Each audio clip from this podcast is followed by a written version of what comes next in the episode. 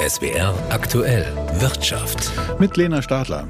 Heute Vormittag schrieb mir eine Freundin aus dem Zug von Berlin nach Mannheim, sitze schon wieder im verspäteten Zug. Ist ja fast schon normal, dass der Zug nicht pünktlich ist. Das zeigen auch aktuelle Zahlen. Von Januar bis November waren im Durchschnitt nur zwei Drittel der Züge pünktlich, der Rest kam verspätet. Ein historisches Tief, verlautete es aus Berliner Politikkreisen. Die Deutsche Bahn hat also ein Problem und damit auch der zuständige Verkehrsminister.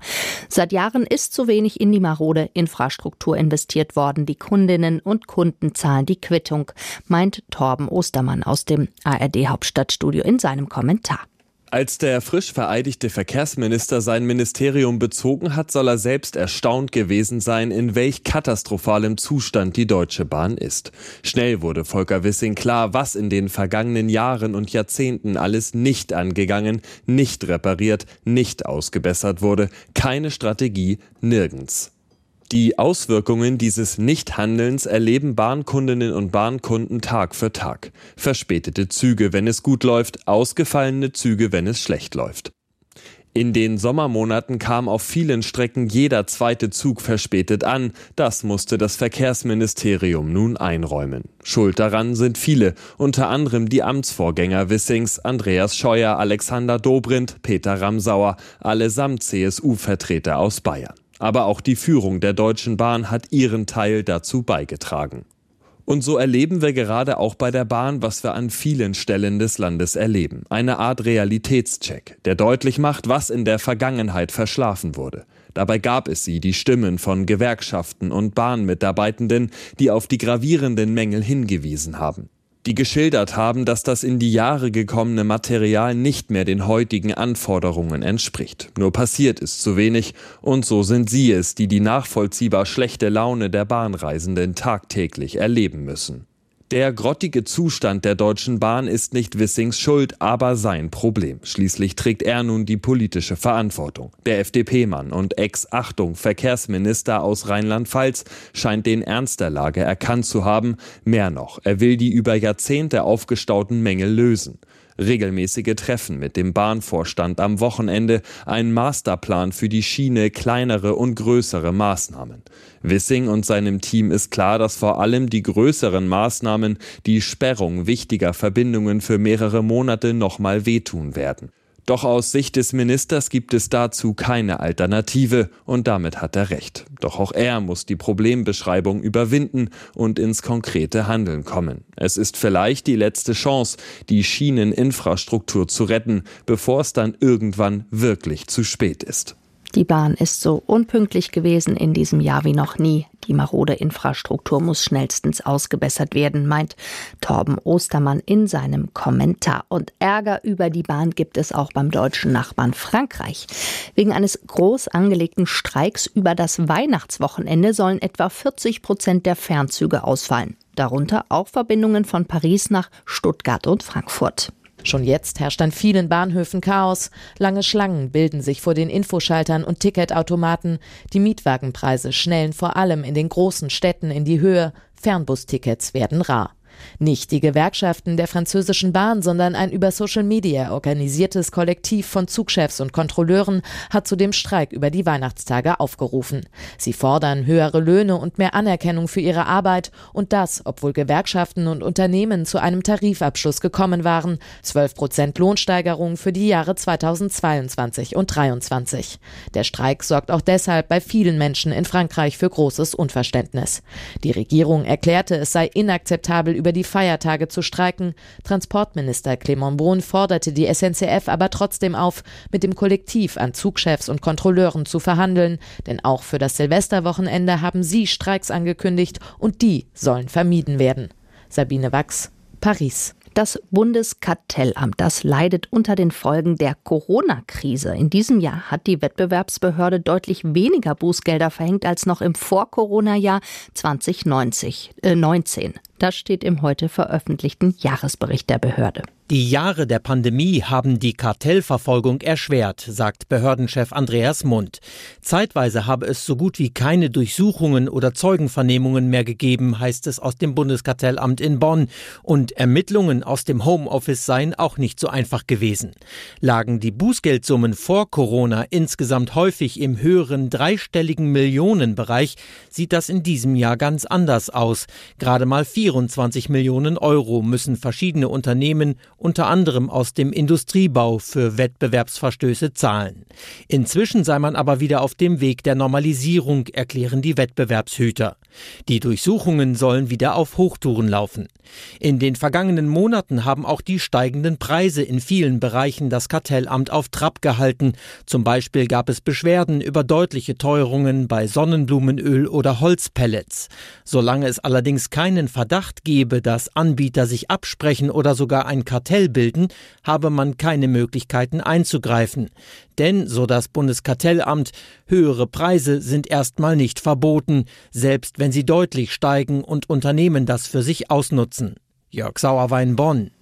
Vergangene Woche war es so kalt, dass aller guter Wille nichts half. Wir haben geheizt. Und zwar ordentlich. Der Gasverbrauch in Deutschland ist in der Kalenderwoche 50 im Vergleich zur selben Kalenderwoche in den Vorjahren um 12 Prozent nach oben geschnellt.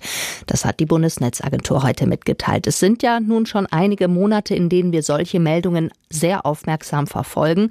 Und meine Kollegin Katja Jansen aus der SWR Wirtschaftsredaktion ganz besonders. Sie hat für die aktuelle Folge des ARD-Podcasts Energiekrise und jetzt recherchiert, wie wir momentan dastehen in der Energiekrise. Die Zahlen zeigen, die vergangene Woche, die war ein Ausreißer. Im Durchschnitt haben wir nämlich ganz gut Gas gespart in Deutschland. Aber reicht das? Kommen wir so durch den Winter? Vielleicht, also keine wirklich zufriedenstellende Antwort an der Stelle, aber daran merkt man schon, wir sind im Moment noch mitten im Winter und noch ist vieles offen. Es stimmt, wir haben eigentlich im Schnitt gut gespart, aber, und das ist ein großes Aber, wir müssen trotzdem noch mehr sparen. 20 Prozent weniger Gas verbrauchen im Vergleich zu den Vorjahren. Das ist die Faustregel und auch das Credo von Klaus Müller, vom Chef der Bundesnetzagentur. Anfang Dezember, da waren es schon nur noch knapp über 5 Prozent, die wir gespart haben. Und jetzt die letzten Zahlen von der Bundesnetzagentur, die zeigen sogar in den Wochen, wo es richtig kalt geworden ist, da haben wir sogar wieder mehr verbraucht als im Vorjahr. Wenn das so bleiben sollte, ist das deutlich zu wenig. Jetzt gibt es verschiedenste Modellrechnungen, die ausdrücken, unter welchen Umständen das Gas wie lange reicht. Der Tenor über alle hinweg ist aber tatsächlich, wir müssen wirklich diese 20 Prozent Einsparung im Vergleich zu den Vorjahren schaffen. Und zwar egal, wie kalt es ist. Und die beiden Flüssiggasterminals, die müssen auch wirklich ab Januar ihre Leistung bringen. Dann stehen die Chancen gut. Weil wir haben ja auch immer die Füllstände der Gasspeicher im Blick. Wie steht's denn da gerade? Die werden mit jedem Tag leerer. Das klingt dramatischer, als es ist, weil das ist in jedem Winter so und es ist auch so geplant. Aktuell stehen wir bei gut 87 Prozent. Als es jetzt in der vergangenen Woche so richtig kalt geworden ist, da sind die Speicher teilweise an einem Tag um über einen Prozentpunkt leerer geworden. Das ist tatsächlich viel. Im Prinzip ist es eine einfache Rechnung. Wir haben jetzt 87 Prozent Füllung. Wenn wir wirklich jeden Tag im Schnitt einen Punkt verlieren würden, wären die Speicher in 87 Tagen leer. Das sind knappe drei Monate. Das wäre Ende März. Erstens ist das Wetter da oft noch nicht wirklich so warm, dass wir keine Speicher mehr brauchen. Und zweitens, und das ist fast der wichtigere Punkt, Experten warnen davor, die Speicher leer laufen zu lassen, denn wir müssten sie im kommenden Jahr komplett wieder füllen und dann zum ersten Mal ohne russisches Gas. Das ist ohnehin eine sehr große Herausforderung und deshalb wäre es eigentlich gut, wenn so 25 bis 35 Prozent Gas noch im Speicher bliebe damit wir eine komfortable Ausgangssituation haben. Trotzdem ist die Situation jetzt doch irgendwie entspannter, als wir das alle im Sommer, im Herbst erwartet hatten. Was macht denn den Expertinnen und Experten Hoffnung? Wir haben die vergangenen Monate genutzt. Es steht einiges auf der Habenseite. Die Speicher, die konnten überhaupt rechtzeitig befüllt werden und komplett befüllt werden. Das war eine gute Ausgangslage für den Winter. Jetzt sehen wir beim Flüssiggas läuft es an. Terminal Nummer 1 in Wilhelmshaven ist schon in Betrieb. Zum Jahreswechsel soll Brunsbüttel folgen. Falls das klappt, verringert das unser Risiko für eine Gasmangellage also deutlich. Und das Sparverhalten von Industrie und Verbrauchern beim Gas insgesamt ist gut. Und das ist auch ein wichtiger Faktor. Wir sehen da, wir können diese Einsparungen leisten. Wagen wir mal den Blick in die Glaskugel. Wir haben jetzt noch nicht ganz Jahresende, aber dennoch, was kommt denn in den kommenden Monaten noch auf uns zu? Hoffentlich ein nicht zu kalter Winter, denn das zeigen die Szenarien alle, würde uns wirklich helfen. Wir stecken mitten in dieser Energiekrise, müssen unbedingt weitersparen. Vieles deutet darauf hin, dass im kommenden Jahr die Preise für Gas und Strom wieder steigen, auch wenn es da jetzt eine vorübergehende kleine Entspannung gab. Spannend wird es auch beim Sprit, denn ab Februar gilt eine weitere Stufe des Ölembargos gegen Russland. Dann dürfen auch keine verarbeiteten Ölprodukte mehr aus Russland in die EU, also auch kein Benzin und vor allem kein Diesel. Das könnte die Preise im Frühjahr ordentlich in die Höhe treiben. Unterm Strich kann man sagen, wir sehen in der Energiekrise gerade eine leichte Entspannung. Das ist gut, aber eben nur vorübergehend. Gleichzeitig funktioniert unser Konzept aus Sparen, Speichern und Gas ersetzen ganz gut. Einschätzungen von meiner Kollegin Katha Jansen. Mehr zum Thema, wo stehen wir gerade in der Energiekrise, können Sie nachhören in der aktuellen Folge unseres ARD Energie Podcasts. Energiekrise und jetzt gibt's in der ARD Audiothek und überall da, wo es sonst noch Podcasts gibt. Und wir bleiben bei der Energiekrise, denn zu deren Verlierern gehört unter anderem der Energiekonzern Uniper. Er gehört seit heute offiziell dem Staat, wie das Wirtschaftsministerium mitgeteilt hat. Uniper hatte wegen fehlender russischer Gaslieferungen viel Geld für Gas auf dem Gasmarkt ausgeben müssen und so hohe Verluste eingefahren. Mit dem Einstieg jetzt durch den Bund fliegt Uniper auch aus dem S-DAX, weil der Anteil der Aktien in Streubesitz zu gering ist. Und wir bleiben beim DAX. Die Luft, die ist raus heute bei Anlegern und Händlern. Wie gewonnen, so zerronnen. Der gestrige Erholungsversuch an den Aktienmärkten ist passé. Der heutige Tag fegt die gestrigen Gewinne davon. Der DAX ist wieder unter 14.000 Punkte gefallen.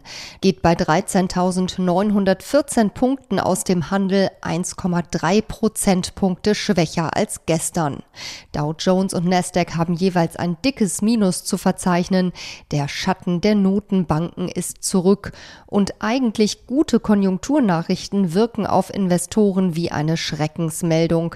Die US-Wirtschaft ist im dritten Quartal etwas stärker gewachsen als bisher bekannt und die wöchentlichen Erstanträge auf Arbeitslosenhilfe fielen geringer aus als erwartet eigentlich gut. Zugleich aber ein Signal, dass die Notenbank die Zinsen entspannt weiter anheben kann. Die Wirtschaft leidet darunter schließlich nicht, aber die Aktienkurse, die fallen nämlich bei steigenden Zinsen. Bianca von der Au ARD Börsenstudio Frankfurt.